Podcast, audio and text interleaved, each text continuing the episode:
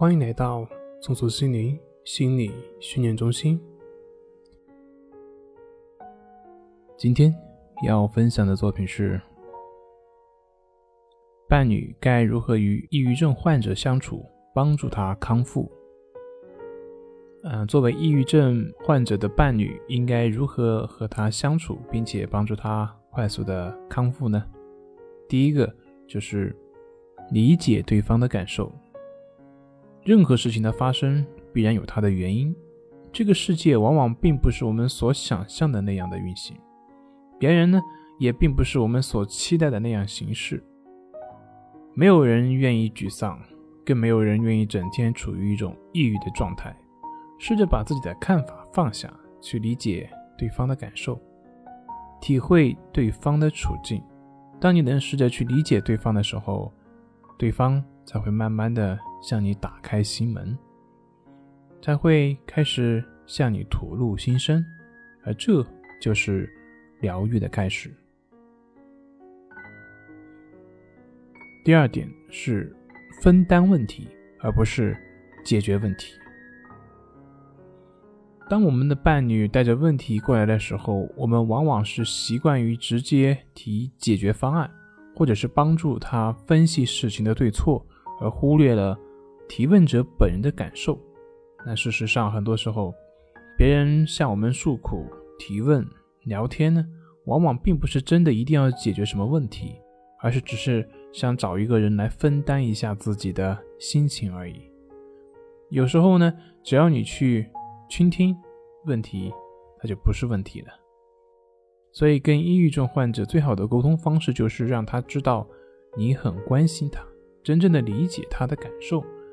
陪伴就是最好的疗愈方式。第三个是放弃证明自己的正确性。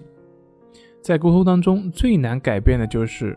总会不自觉的去维护自己，证明自己的正确性，从道理或者是其他的角度去证明对方的错误性，这是人的一种本能反应，觉得自己是对的，对方是错的。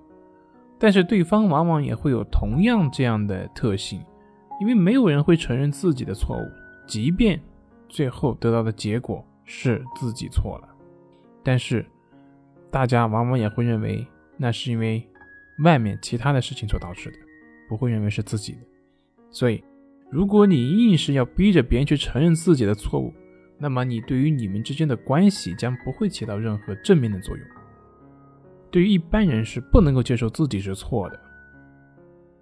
如果希望建立良好的关系，那么我们需要先把对错放一放，从感受入手，同情、同理。第四个，鼓励患者多去参加社交活动，努力去寻求帮助。抑郁症是一种心理疾病，他的康复呢，除了自身的努力之外，还需要外界的支持以及专业机构的治疗。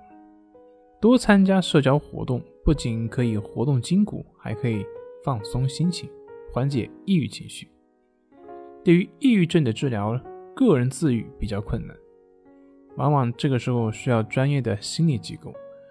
那么选择好的心理机构呢，也显得尤为重要。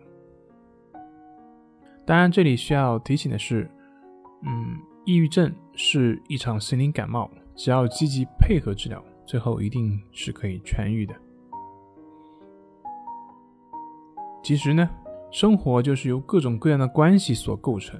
在亲密关系中，我们所要做的只是努力让彼此感受到关爱，努力让彼此双方过得更幸福。好了，今天就分享到这里，咱们下回再见。